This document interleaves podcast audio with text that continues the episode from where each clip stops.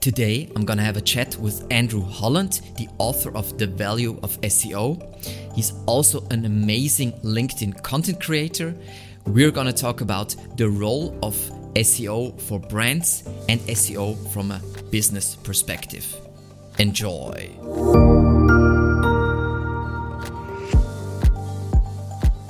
I'm super, super happy to have you here, Andrew. So, thanks that you're taking the time to talk to me, to us, uh, about the value of SEO and a lot of other stuff. Um, I hope most people already know you because you're like, you're my absolutely favorite LinkedIn content, uh, SEO content creator, and your like your book is amazing. So I will promote that at the end too. So the value of SEO.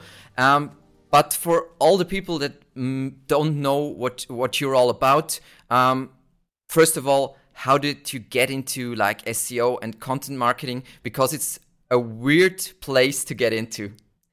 Yeah, uh, first of all, thank you so much for having me here. And, and I'm in a very pink room, and uh, my face is a little red, but I assure you, I'm going red with such an amazing introduction. So, uh, thank you very much. Yeah, um, I have a really unusual background, and um, the unusual background is I first learned SEO in the police. I can't go into mega detail with it, but but ultimately I used to work in intelligence, and we had our own search engine, and and that pretty much my role was really to create intelligence through various ways. I, I under, understood that correctly, right? So police.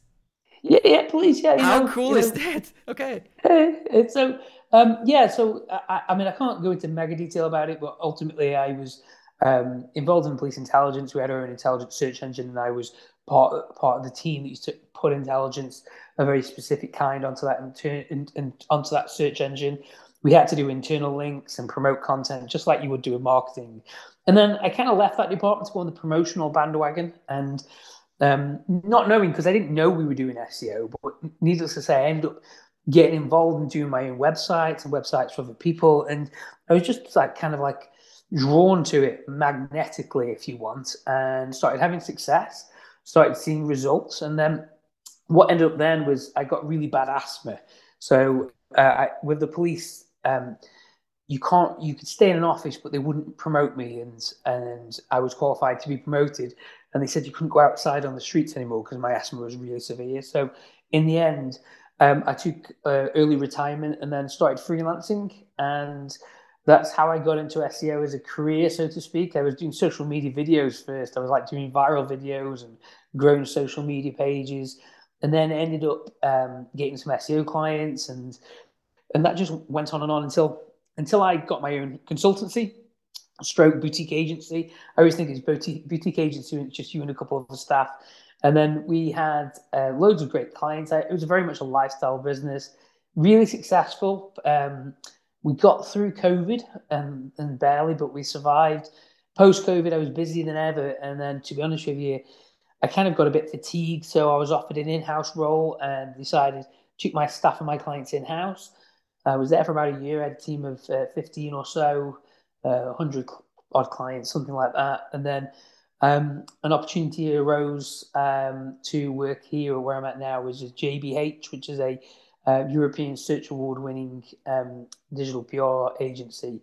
And I'm I'm responsible. I'm their director of SEO, and I'm um, I'm building out their SEO processes, their team, their departments from scratch. So it's um, nice. pretty excited because they're so good at link building, and in the SEO is is is the addition. And I, I always describe uh, digital PR as like fuel for an SEO yeah. campaign, and the SEO is like the pilot. So you know that's my analogy. Is, is uh, the SEOs do the, the direction and navigation, but the actual digital PR is the fuel. Yeah. So it's a good it's a good um, it's a good one-two combination. Yeah, yeah, yeah, yeah. I always like to to um, to say if if clients ask about like authority, why it's important, I will always like have this like this sword analogy where like uh, relevance is how sharp the knife is and how hard you hit is like links and digital PR because it's really nice to understand because sharpness and relevance that's like that's easy to understand compared to content and links what the hell is that I like I like that. I'm going to steal that and pretend it was mine. I always steal from you, so that's fair enough. So I, I have to tell this to people. So um, there are two books that you have to like read, which is like mandatory to to start at Evergreen Media, and that's first product led SEO from Eli, and then it's also same importance the value of SEO because it's so important to be able to to articulate to different levels in a company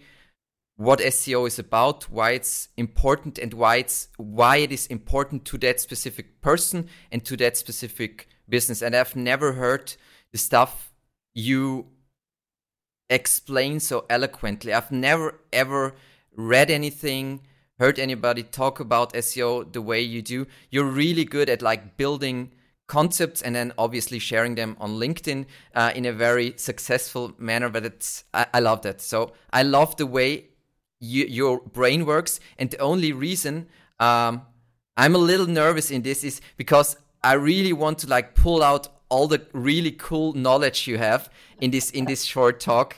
And yeah, I'm super excited to have you here. So, um, you already taught uh, you already like took one of my questions of my next questions but um, what what do you like like most in your work um, and it can it doesn't have to be like especially now the work you do now but what do you like about like the seo work and what what what gets you into a flow state okay i mean it's that's a. I mean, there's there's two additions to that. And by the way, Eli Schwartz's book is better than mine. I highly recommend it. It's it's it's it is also I think mandatory reading for an SEO.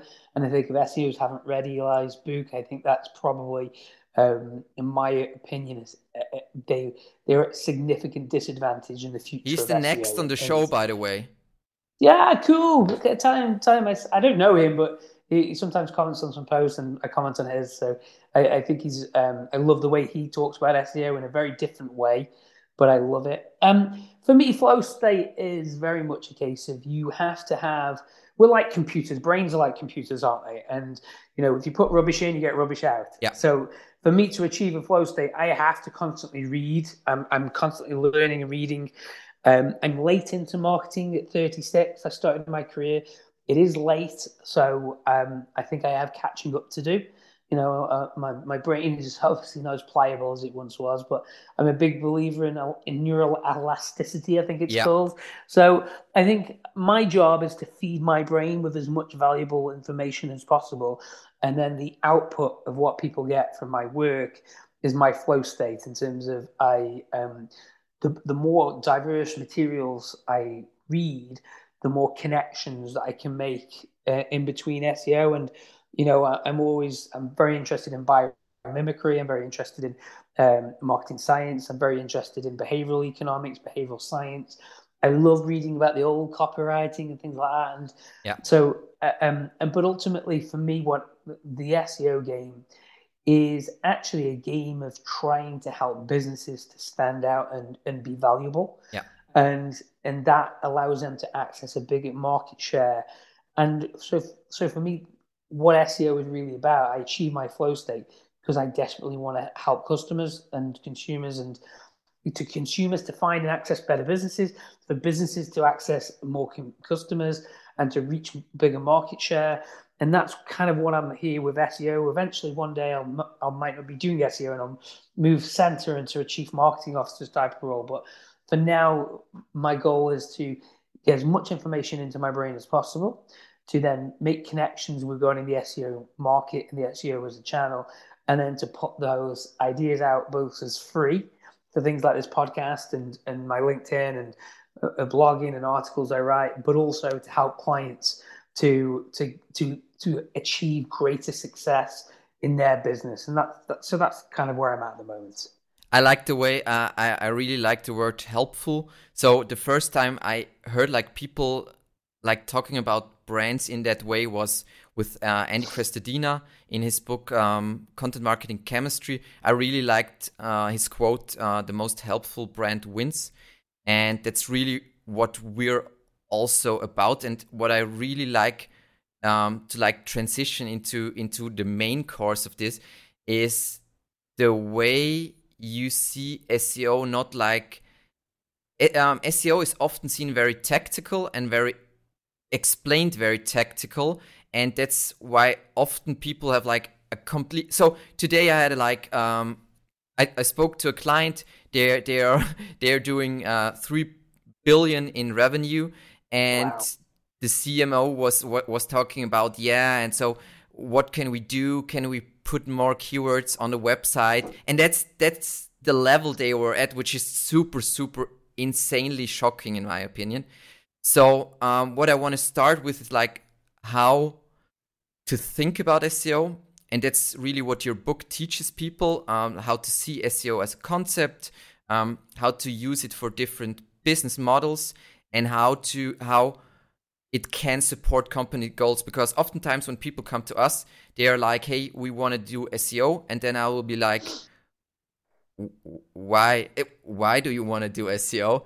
and how would you like explain the value like short um, to an to a CMO? What's the value of doing SEO for for a brand?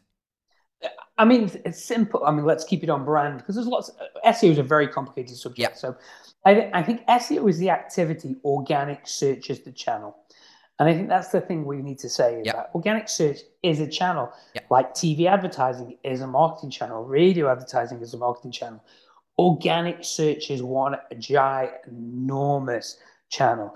Let's face it, we know the data. There's billions of searches done. What is it every minute or something like that on Google? You know, we, we know that people use the internet to make decisions, to find entertainment, to find solutions, to ask advice. Organic search is going nowhere. It's getting bigger. More people are using the internet. We're seeing older generations activate the internet. And also, what you're having is our gen- my generation's getting older and we're using the internet more and, and you know the generation that grew up with it and then they got the my kids who are like 10 just live on the internet you know that's that's their go-to for everything communicating with friends the work so organic search is incredibly powerful as a channel now seo unfortunately is a really poor name for what horrible name it's horrible because it's and it's kind of antiquated outdated um, but at the end of the day, it, it's the name that everybody uses. Yeah. And so we're kind of stuck with it as a label. Yeah. But um, our job as SEOs, in my opinion, is to help brands to uh, grow through organic search. And there's a, that's that's really a very broad term, but that's what we're trying to do. We're going to help brands to grow through organic search. Now, depending on how that growth looks, is also how uh, what the SEO is and does. And the problem we've got at the moment is there's a massive disconnect of SEO. So most people think SEO is a bit of a spammy industry yep. still. It's still got a very bad reputation. Yep. It's getting better. But most people have gone to paid search, and, and, and we've had an overwhelmingly desire of the last 13 years, longer probably, for everyone to go to PPC because it gives instant, instant sales. But that's not organic search, that's paid search. Yep. And if you don't, and and that's a bidding war against you and the competitors. Yeah. The ones with the the most money really win, and we know that. Yeah. It has to be always on. It reaches a saturation point, whereas organic search is different. Organic search is a channel that can be uh, to be entered in a couple of ways. It can be entered in terms of those high purchase intent keywords or physical availability keywords, as I like to call them. And we've got the idea that you can access people through informational content and you can reach people who aren't in the market to buy or are considering buying into the category or the, or the, the sector that you operate in. You can reach them, you can get them to like you, you can get them to engage with you, you can develop trust which is a big thing that most people ignore what SEO does as an organic channel. Organic content helps to increase trust. And what that does is then hopefully increases the likelihood they'll buy, reduces cost per lead, reduces dependence on paid ads, increases sales navigationally, gets people on email lists. There's a trillion benefits of SEO. And uh, as, as practitioners, we do a fairly awful job of articulating that to consumers and, and to service managers. And as a result, SEO is, is either seen as free ads, which that's one element of it, I suppose, but we're not advertising in neither is PPC. We are you know we're we're a channel, um, and I think we do such a bad job of, of articulating what we do because as an industry we're still a bit confused about what we do yeah. as well. So some people will say it's this, and some people will say it's that, and then you'll have an argument. You know, stick seven SEOs in a room, and you'll have seven SEO, different opinions about what yeah. SEO is. Um, I'm less inclined to worry about what SEO is, more about what SEO does. Yeah. And I think, and and until we actually say what SEO does and how it does it, and we pin that to the mast and say, hey, this is SEO, this is what it does, this is how it does it, and this is how you invest in it to get that access if you invest in SEO, you will win. If you invest the right amount with the right people yeah. and the right agency, you will win because you will activate new buyers uh, at levels you probably haven't considered before. That's a really, really um, good explanation of what SEO is all uh, is all about. I really like um, all the, the classic approach to SEO, like classic marketing, like talking about touch points, because I think organic search is the most amazing channel to like build touch points and through touch points build trust. So that's what. So I, I started this YouTube channel in 2016. And the way I always think about marketing is if I build like my own content marketing ecosystem where it's all about like being super insanely helpful and like generating like having video, having imagery, having normal text content and so on and like generating all because the way it, it, it worked for us was um, we had like the website and then we had the videos but all displaying together generates like insane results. Like for example, we just found out uh, in the last six months that a lot of like um, I don't know the English word. It's not a university, but it's a university like for specific with more a job of a job focus. I don't know the word. Doesn't matter. But that they use our content to teach people um, SEO skills, and that's that's something you can can do with with with really good content marketing. And I always have like a hard time splitting content marketing as and SEO because there's if you're it's really hard to split where's like where can I say this is now content marketing, this SEO, and it's uh, yeah. Okay, okay, I could, well, I'll tell you what I describe it as if I'm honest with you. So I didn't I didn't make this one up. I kind of stole this one from a girl called I think she's called Sarah Winters, if I remember. Okay. And another another good book, by the way, is Content Design. Um, that's a great book, by the way, in terms of it, it's it's weirdly written, but it's really good. Um, it's a really good read, and it talks about a lot of the concepts that I talk about. And so the way I describe content marketing, I think all content is marketing. This yep. is marketing. Um, your blog is marketing. So every bit of marketing really is content, but we and and I understand that's a criticism I think that of some marketing professors. Well, all marketing is content. So the way I, I, I get that, so the way I describe it to most is that the way we think of content marketing is content we send out to people, and the way we uh, think of SEO is content that gets people off search engines. So I call it push and pull content. Yeah. So push content is content that we push out towards our ideal audience. Now, I, if I'm honest with you, it's it involves you actually sending it to people. Usually, yeah. is the case. A bit of a bit of outreach. Um, whereas pull content is content that that pulls people from search engines. So you're pulling the user off a search engine into your website. You're leveraging the code of website of search engines like YouTube for this and and using the internet, you know, Google and various search engines, Bing. So you're pulling people off. Whereas if you're actually getting a piece of content you send out to people, which is really valid, by the way, yeah. in terms of, um, and you can you can use Google Discovery and Google News as well. There are elements of push content. You can use social media to pay to get out there and organic social media. You can use forums to push it out to people. Yeah. So there's lots of ways to promote and push an email. Um, but push content is I, I, is how I describe content marketing, and pull content is more organic SEO where you're leveraging search engines. And both are very valid techniques, work hand in hand together.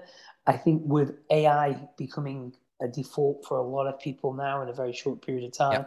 I think push content, the content that's originally written by humans for humans, that is actually content that people didn't know they needed in their lives. Yeah. That is of a huge importance moving forward. So all the writers which are, are, are crying in the cups of tea over the AI content um, revolution, don't worry, you're going to be in more demand than ever if you're good at writing. Yeah. And if you if you've got skill and you can send content out and you can market people, you won't probably have the same reach unless you're very lucky. That that um, because it'll be there'll be so many people doing it, but you'll be able to if you're good, you'll send it out there, send it into the ecosphere, push it and promote it, and people will look at it. And if it changes them internally, if they read it and feel closer or changed, that's as close as we get to art in our industry because a change has happened internally. And there's going to be so much demand for that content. Whereas I think on the other side of things, SEO from a content pull perspective, it will get saturated fairly quickly. But I think that saturation will stop as Google and other search engines demand more from the, the so it's it cannot just be push button SEO content with an AI tool. So I think there's going to be huge scope with push content. I think pull content um, is SEO content. It's going to be it's going to grow. It's going to explode in terms of the amount of articles and words and yep. things like that. And then Google's going to become so good, it's going to be able to know that you, you I'm sorry, that's all AI. We don't want that. We want human integrated AI.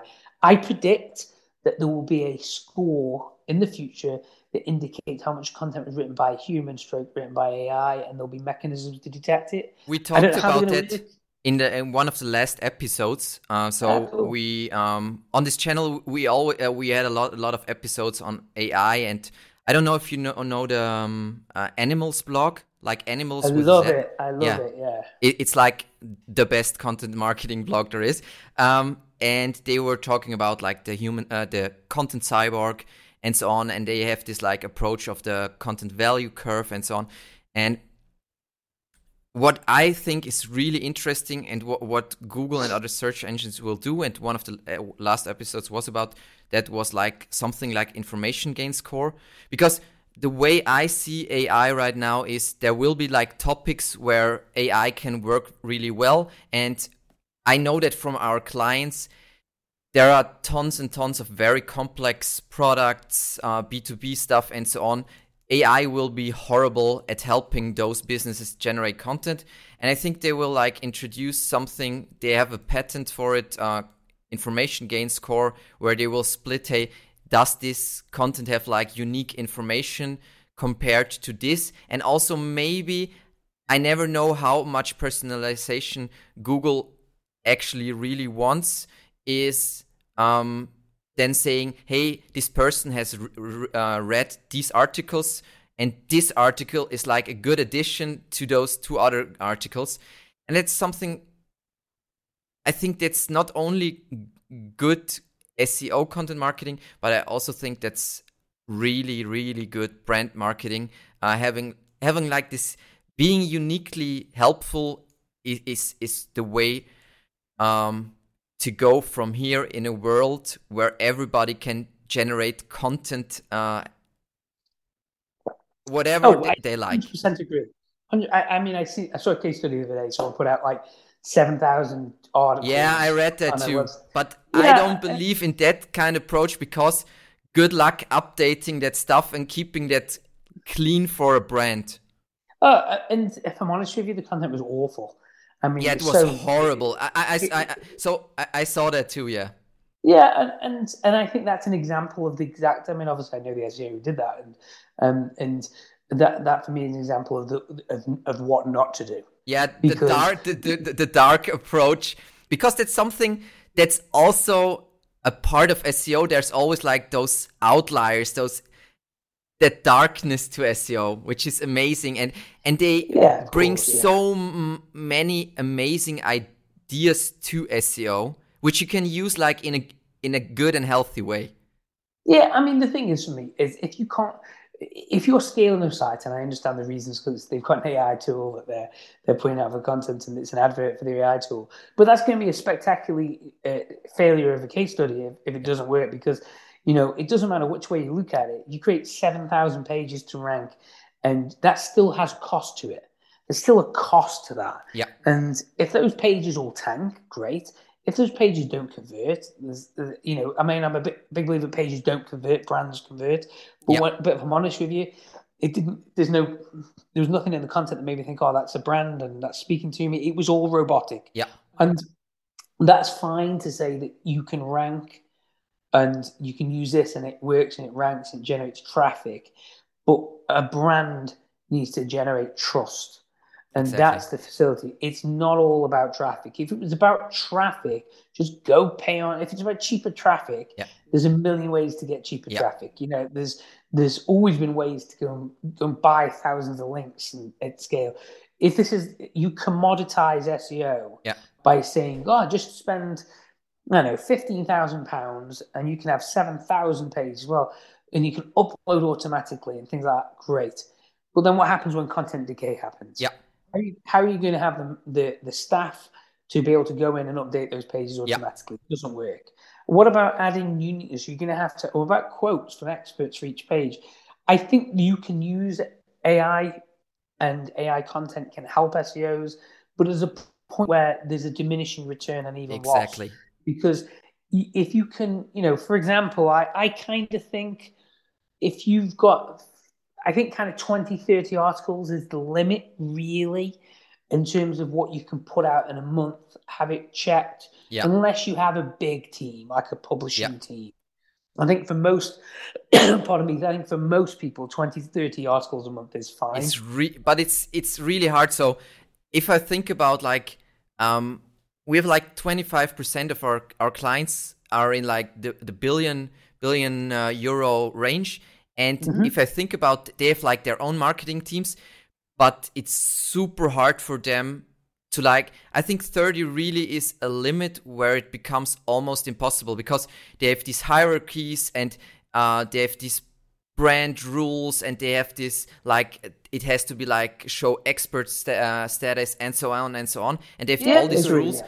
and it's almost like I see those case studies and I'm like hey that's really cool idea if I'm like I have this small company um I'm and this is my chance to kind of get the ball rolling but if I think about the companies we mostly work with, um, they would say, "Hey, Alex, that sounds uh, really cool. We're uh, gonna look at other representation," and so, so so they they have other standards, and that's why I I think we can do a lot with AI and and save a lot of time and make things more ex- uh, effective and generate more volume, which is insanely important. And I really love the way you promote more volume on LinkedIn because I think that too. I think one of the largest topics we have to talk about in the SEO is if you don't generate enough volume, SEO is super pointless. You will never like generate any results, no growth, small, no nothing. small but small budget syndrome, and that's the truth, isn't Yes, it? I mean, I, I like you- that word.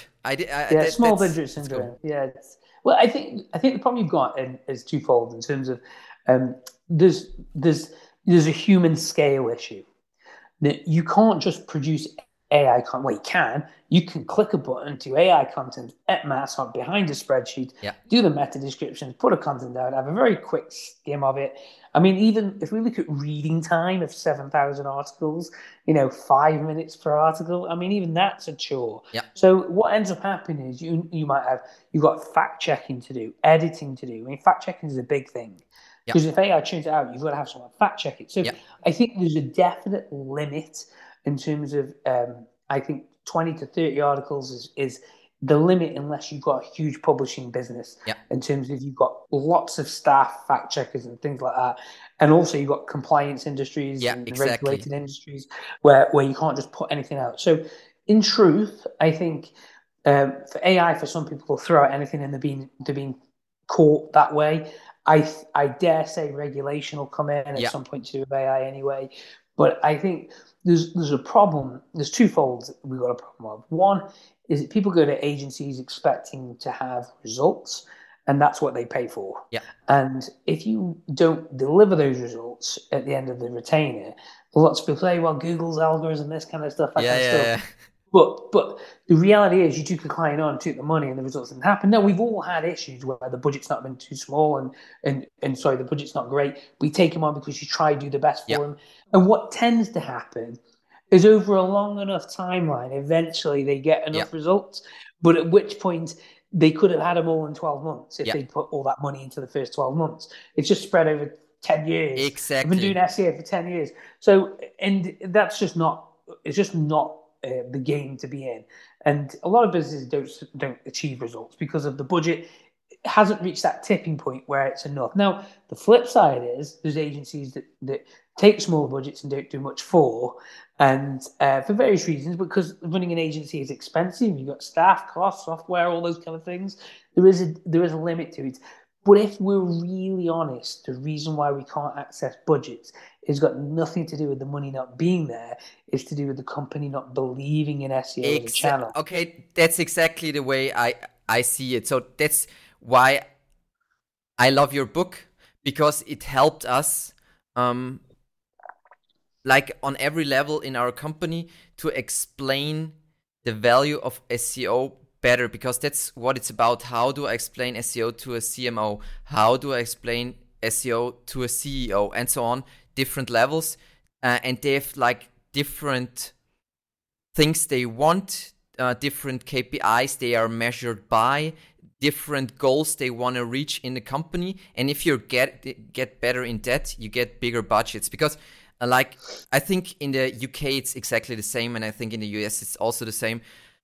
I don't even call them competitors, but there are other SEO agencies that have like um, they they offer SEO from like 500 euros a month, which is fine if you have like a, a local like um, a lawyer you want to rank in a, a smaller city. That's easy peasy, and that's that's enough as a budget budget. But if you like do something significant on a national level, um, you can't do anything with that budget. And it's better to save that money and then either go on a vacation um, or wait until you're ready to go all in or all in sounds crazy but have like enough budget to do something significant and that's something we think a lot about and talk a lot about with our clients is hey we we will do like the analysis stuff and then so on. And at that point, we will tell you this is the budget we need, and if you want to reach results, this is what we need.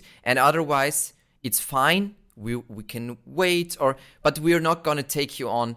And that really helped us build a lot of trust with our clients. So we will just tell them, hey, you should wait, or we can can work on this small thing here. Um, but if you like really want I also always like to think in uh, out, output metrics and input metrics. So if you want this output, then you have to deliver. So we need, need this input for this output. And obviously in SEO, and you know that obviously it's really hard to say if I want to d- this output, I need exactly this input, but it's not that hard. Oftentimes you know which page it's you need you need to know the number of pages you pretty much know the domain rating you you need. So it's not completely a black box. Some things are algorithmic and not foreseeable but most things actually are pretty foreseeable. Do you agree? Yeah i mean eh, yeah, 100% listen seo isn't rocket science. Yeah. And and i think we all know as an seo that the brands ranking one and getting tons of traffic are be are doing fine. Yeah. If you're ranking for high cost per click keywords, with or, or, or uh, you you're generally going to be financially okay. We know that. Um, I've seen it, you know, my own business and my own websites and stuff, and, and on clients, you know, and everyone wants more. There's always more, more, more, and that's yes. what there's more channels, and you can get better, and you can scale to infinity, and and um, but yeah, there's equally though there's a problem we've got in terms of volume, in terms of activity, because it's not a cost thing. So we think in terms of budgets. So someone only wants to spend five hundred dollars. Well, I know when I was doing SEO for five hundred pound, two hundred pound, I gave so much away. I did. It wasn't profitable because it was me doing it in my time for clients, and you know you hustle and then you get another client you have to charge more because you you know and you reach capacity yeah. and, so, and then you end up with the problem with the other end of things where agencies can charge so much and deliver so little because the profit margins are so high yeah. so the clients still don't get any results yet they're paying a fortune i've yeah. seen it both ways so i think there's, there is that element in terms of the any good seo will be able to look at a website and say what it needs doing to work and the job isn't really in terms of how should I put this? The job with organic isn't about what needs doing. We all kind of know a good SEO knows what needs doing. Some will argue about technical and, and content and things like that and links and, and but aside from that, if you can have technical content and links and you can have it all, and you, the problem isn't really what needs doing; it's budget, and that's the big problem we've got as an industry. Yeah, when we see so many spending on ads, and pardon me, the, the budget could be 90% in favor of paid ads. Yeah. And, and the metrics don't make sense, by the way. So if you've got, if you're paying on ads and you're achieving a ROAS of six to eight, yeah. you know, you're spending, what is it, seven pounds for every one pound and things like that. So you get that. Well, that's pure profit. Yeah. To an actual fact, you've paid for your own PPC because it's paid for itself because that's on ad spend, profit on ad spend. So you've got profit there. You can take it back and put it into your SEO and still have a ton of profit. That's the reality of the business. But what's happening is, is from an econ- economist and accountant's point of view, there's your profit. It's you've made the money, and, and that's profit. If you were to take money out of that from SEO, and it doesn't produce a profit immediately because it's a brand marketing tactic, if it doesn't do that, then what happens is they see that as you're taking away the profit and not gaining any gain, yep. and it doesn't look great. Where's our return? So everyone talks about return on investment, return on investment. And Gary Vaynerchuk, love him or hate him, I think uh, what was the return on investment of my mother? He turned around and said to somebody because we there's so much we do in life where there is no immediate yeah. or foreseeable return on investment.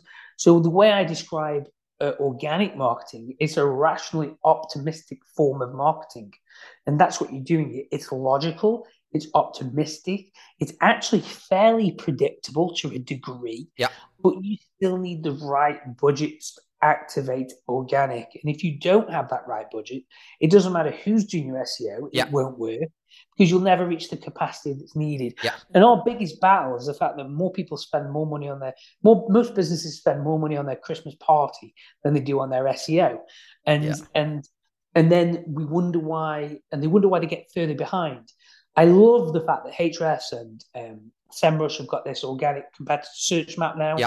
with the circles and what you can do. You can see how far the competitors are ahead. Yeah. You can see it as visually as it gets. Yeah. And you can say to people, look, they're increasing market share rapidly. Yeah. And because they're gaining more market share and you're losing market share, what's happening is there's less customers for you to, to activate. Yeah. And the thing is with SEO as well is it, and you know, all marketing is about that nudge. It's about nudging someone to buy today yeah. that might not have purchased. And if you can increase it from a, a, a three and one in 300 chance to a two in 300 chance that they buy from you, you will double your sales. Yeah. So we're not actually talking about much. We're talking, you know, if you can nudge two buyers today, whereas yesterday it was only one, you will double your sales over the year. And that's the reality is people are trying to say, well, okay, well, how how how will it work? SEO could double your sales. Yeah. Now having that conversation with somebody, really, could it double my sales? SEO could double your sales. What would double the sales mean for your business? Oh, well, and know, it's oftentimes with the li- right budget, it's like super easy, even for like.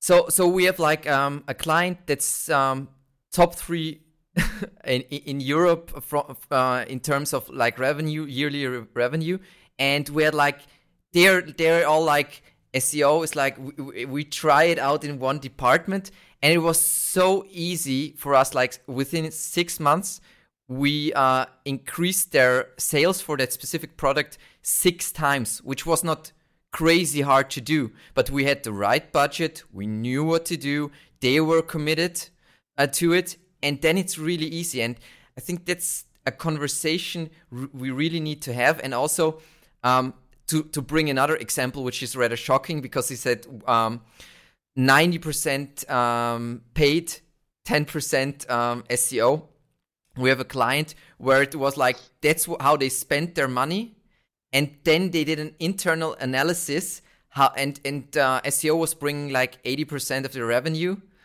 And it, it was that's I think there are a lot of companies that are exactly like that because people don't understand it's a bidding war and with things increasing. Right now it's kind of cool so i recommend everybody like do paid now because everybody's getting out of paid because they are saving money to survive the situation. Um, and now spending paid now is amazing. You get like these cheap clicks and it's really cool. But otherwise if everybody has like enough liquidity the return on investment in reality is not that good if you're honest. Yeah and, and i think there's there's first of all roas is return on ad spend, not profit on ad spend. Yep. And we've had it before now with prospects and clients, and they'll say when they work out their costs, in actual fact, is the, the PPC is activating things that, that actually would eventually take take into consideration packing or whatever it is that you've got to do and, and customer service. In actual fact, it isn't as profitable as it, as you think, and some even negative, and they, they, they figure that lesson out. And it's it's the attribution of last click gets the credit. That's another problem. I, am a big believer in PPC. I have got no problem people spending PPC, but I think what we should do is appropriately weight PPC yeah. in terms of, hey, listen, PPC will bring you money and bring you sales. It, it, it might not be profitable, but it will bring you sales. Yeah. And at, at that point, you have to decide whether it's profitable or not. Organic search, what it will do is it will put you in front of your prospect audience. It also might not generate you sales you know, in terms of what it, it, will generate you sales, but it might not be profitable. That's a business model issue. Yeah. If you've got a terrible product or terrible service, doesn't matter. Yeah. You know, no tra- no amount of traffic is going to solve that. If the offer isn't there, if your value proposition is all wrong, yeah. then your offer isn't there. And, and and value proposition testing is people don't even know that's a thing. Yeah. So you know, and price optimization. Yeah. You know, people don't even know. If I say to someone, if you're going to make more money, go and hire a price uh, optimizer, yeah. a price pricing consultant. They will come around and tell you exactly what you need to charge, yeah. and you'll charge it, and you'll probably make more money. But then you'll have to have the marketing to reach people that new price. So it's I, also I think, something in with what SEO agencies oftentimes um, completely miss, and like a lot of companies. Um, pricing and marketing you can all test it and it goes together. Like um, you can be like the most expensive whatever and still be like the main player in that niche because people i always like to think about prices. Um people will pay what what they how they value it. So sometimes they values or oftentimes they value something more if it's more expensive. And if your marketing fits that storyline then they will be happy to pay 50% more um, although the product is pretty much the same yeah and and i think what is the saying goes price is a number cost is a feeling or something like that i think you you've um, there's so much pricing and behavioral psychology and, how pricing works is a, a, a, fascinating field. Yeah. And again, to be honest with you, that's another reason why SEOs shouldn't get too focused on um, ROI because there are lots of things a business can do to increase conversion, to make more money, to make more profit, of which we have absolutely no control over. Yeah. What we can do is use um, a scientifically um, approach, scientific approach to SEO in terms of we can rank a website for all the keywords that people spend money on to, to get ranked for, you know, the buyer terms, the physical availability, yeah. and we can become a publisher. We can become like a library providing helpful information to reach people either thinking about buying or people who even aren't in that market yet, where we can help them to achieve success in whatever field that's similar to what we sell. You know, if we're HR software, providing HR information to managers and staff yeah. is a useful thing. And if I'm, if I'm honest with you, the byproduct is you you know you have a chance as, as them being on site, recognizing. So when they are in the market, the HR software, and they say, "Oh, look, I see them, I remember them," and you know they they're signed up to your newsletter, and, and they you've convinced them over over a long enough period of time of how good your software is. So SEO is I, organic, as I like to call it more often, is an incredibly powerful channel. It's just that we do a ridiculously poor job of articulating its value, and as a result, we, it's easy for CMOs to say no to us. It's super easy. Owners, it's easy for business owners to say no. So what we did as, as an industry was we went to the refuge of the poor marketer, which is price. Yeah. So we we we dropped our prices to five hundred dollars a month to two hundred pound a month because we felt that they were that's the only way they would hire us. Yeah. If we were so so cheap that they would forget about us, and this is the problem that the industry faces, and sort of where I'm on a mission to, to do is to say let's have grown up adult marketing conversations about where organic search fits into this huge spectrum, and do you want it for your business? There's occasions where organic search might not be the right way. Yeah. It might might not be the best way. But what isn't the best way is just relying on PPC ads yeah. and thinking you're going to be around in 10 years' time because you yeah. won't. And if you are, it's probably because nobody's come in there and challenged you with a big enough budget yet. Uh, and also uh, the fact that you might end up with a reduced market share, your costs increase, labor increases, ad costs increase, reducing your profit margins. At a certain point, is you have to put your prices up to recost, recoup your ad costs. Yeah. And then the customers will be a break point where customers won't buy because yeah. you haven't got the marketing or brand that makes them buy at that higher price. So, so there's the the attitude of businesses that think, oh, I can just spend on PPC. If they if you're in that attitude and that mind frame, that that's your only marketing rule and the rest is tiny, then realistically, it's hard to imagine you being around in five yeah. to 10 years' time as a business, either being just dissolving and collapsing as we see so often in the current climate. Yeah. Um, now, the, the saying is the best time to invest in organic or SEO was was last 10 year. years ago. Yeah, 10 years ago it was. And and the next best time is today. And yeah. I, I think that is the best thing we can say. I'm a big believer, though, is that we should be in the process of saying pitching to people hey we want to build websites that matter yeah. to the people that you you seek to serve so whatever industry we want to build a website that matters and that is the big SEO idea in terms yeah. of we want to build something something valuable like exactly. helpful honest. So th- that's really that's that that's what this channel is all about. And people sometimes get annoyed with me uh, because I have like a very brandy and helpful approach to SEO and less like a tactical approach because I, I come from like the old school affiliate marketing and I know mm. that business model model pretty much died in 2012 2013 and you can still they're like the, I have friends that make still a lot of money with affiliate marketing but it'll die it, it's dying. It's if die you have like a strong like the affiliate projects I know that are successful right now they they actually have a brand. Like they they do helpful stuff. The the old school affiliate marketing where you did nothing you just you were a good SEO and a good spammer and then you made all the money that's done and it's really important to think about not only in terms of affiliate marketing the same is for a business if you don't build a brand the thing i loved what you said was um, because that's that's the way I see it too. Um, conversion optimization, like A/B testing and so on, that's really cool. But I think still the best, the most important conversion optimization you can do in your life is building a brand people love, because then you're you're like, I hate the Apple website. The Apple website is, I think the usability is crap, but the products are so cool and the brand is so cool that people still buy that stuff. And that's what you should be aiming for and and yeah yeah super well the, the thing is brands um and we talked about brands you know I, am i'm like you a big big advocate of a brand uh, um, and a, if you're a brand that wants to be useful for people that character trait should resonate with your website and it shouldn't have necessarily be an roi thing it's a case we want to we want to be involved in people's lives and yeah. people come to us. Now, uh, there's a fantastic author called Nir Eyal. If you've never heard of his book, highly recommend you read Hooked by Nir Eyal. Okay. And his blog is amazing. So, um, and Nir, I, I, got the lucky chance to interview him, and we had an hour interview, and it was phenomenal over where we broke down Peloton and some other things for nice. clients and, and looked at the behavioral science. Now, Nir's model is called Hooked, and it's about creating habit forming websites and habit forming products. And as a as a, a brand, you want to create a habit forming website.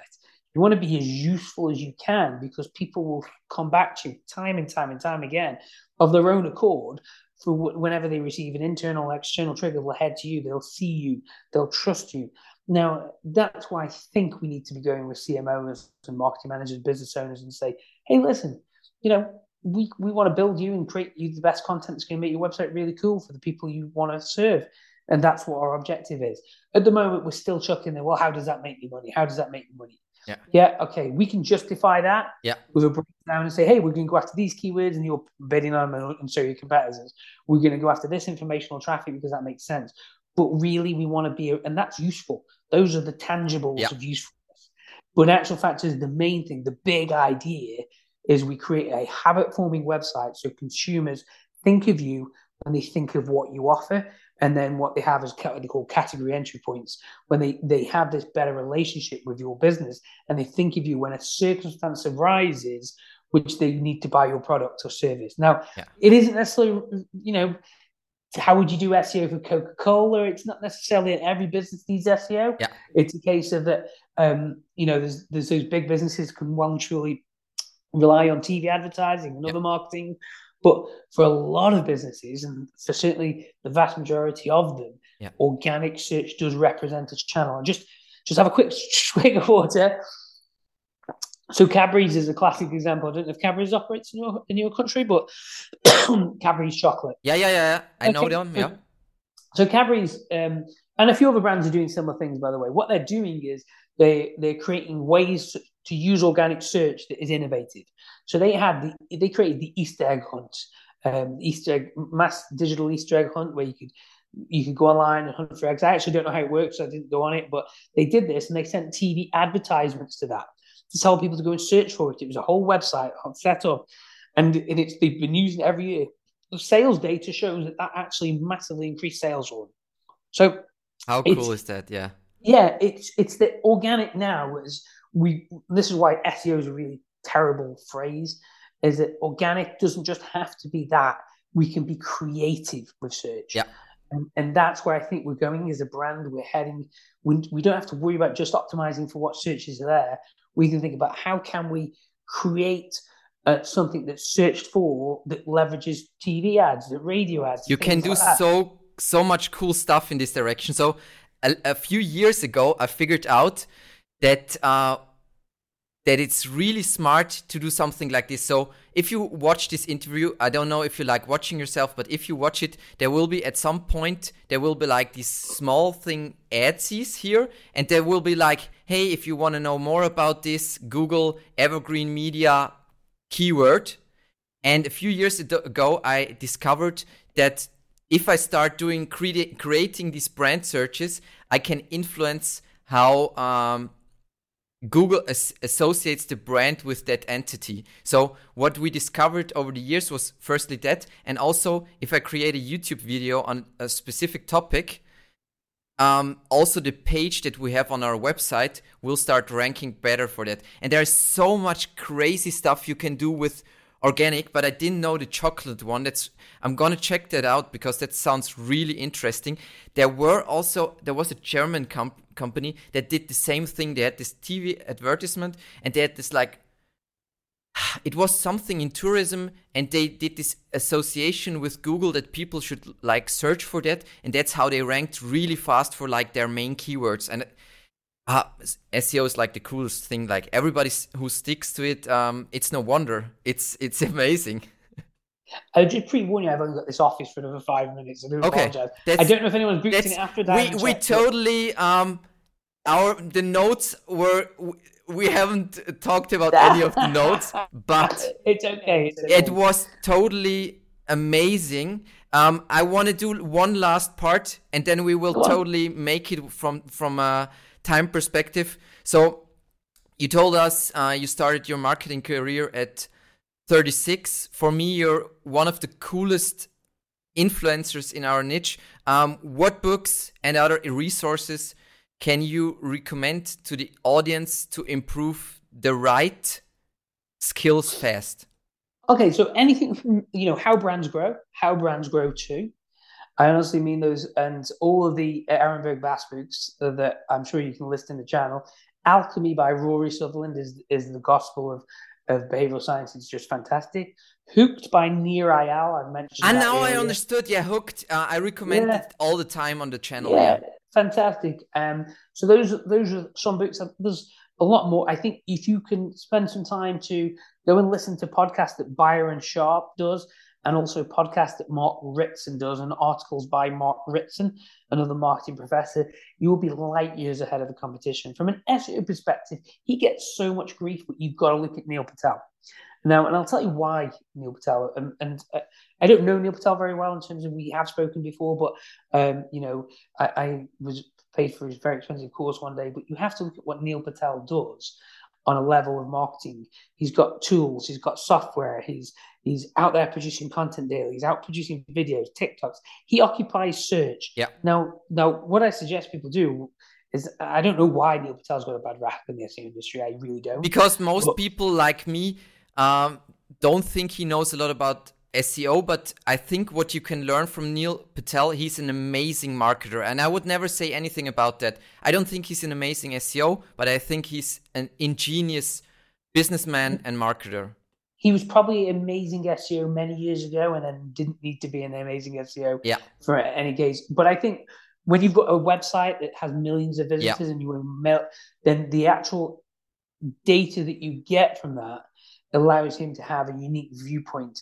You know, you're getting if if it was anybody else like Richard Branson or anyone else in his space, you'd be listening to what he has to say. Yeah. And I think people should study the likes of Neil Patel and Brian Dean, people like that, because what they've done is they've built in public, and you can see how, what they've built and learn lessons. And the big takeaway, my sort of my final comment is what Neil Patel really does is build Neil Patel's world. Yeah. And he's he world builds yeah. from a marketing perspective.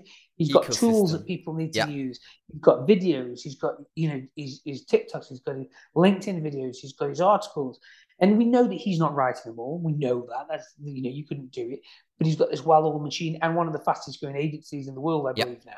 And it's he's got a traffic machine that's going in there. Now, regardless of opinions about SEO ability, because I don't think he does any SEO, and I would I would be gobsmacked if he did. Yeah, yeah, yeah. The reality of him is you can learn a lot from the world building out. Yeah. So I, I say to people, go and read, go and study what he does, go yeah. and look at how he does it. There's a lot of lessons you can apply from marketing. Um, another one I really love is Seth Godin. And, yeah, and the marketing this is marketing is a classic. Yeah, this is marketing, and Seth Godin makes marketing in a very easy to understand yeah. sense. He doesn't like SEO, by the way. He thinks it's the uh, I know salt, salt mines. So, um, and but the way he's built his world with his books and his podcast and things like that, there's lots we can learn from other sectors. And and yeah, I, I think those are probably um, some good books. You good... you forgot the most important thing. So I want to recommend again, everybody follow you on LinkedIn because um, your insights are really amazing. And I, oftentimes I'm like, I actually know that, but I've never read anything. Uh, you explain things so well, and I think also like um, business owners and so on, they can all learn a lot of how you explain things, and also everybody, every CMO should read the value of SEO. You can order it at Amazon or whatever you like, where they should order it. It will be in the links too. And order the paperback. The, the, the Kindle version is rubbish for some reason. Yeah, the, oh, oh, because or, I like to write notes in my books. I I, yeah. I buy every book, uh, so uh, so I can take notes in it. It's you exactly here. I'm exactly the same. But you know, thank you for your kind words, and and, no, and really thanks for having me on the show. And you know, I think we can all do a better job of SEO, and if we all get behind the industry, and and talk and have these kind of conversations that we're having now, yeah, it helps people. Every conversation you have like this about SEO will help you better articulate SEO exactly. value. So, and and and then we need to be having more of these conversations. So, Andrew, thanks that you took the time to have a chat with me because I know you're really, really busy. You're like building an SEO agency in a larger, larger agency. I mm-hmm. wish you all the best. Like uh, I hope you you reach all your goals and so on. And I Thank hope you to talk to you again maybe in a in a year or so. So uh, when you have like new stories, um, new results, I would love to uh, like repeat this. I'm I'm looking forward to it in the definite. Amazing. Thank you. Thank you. No worries. Bye-bye. Bye.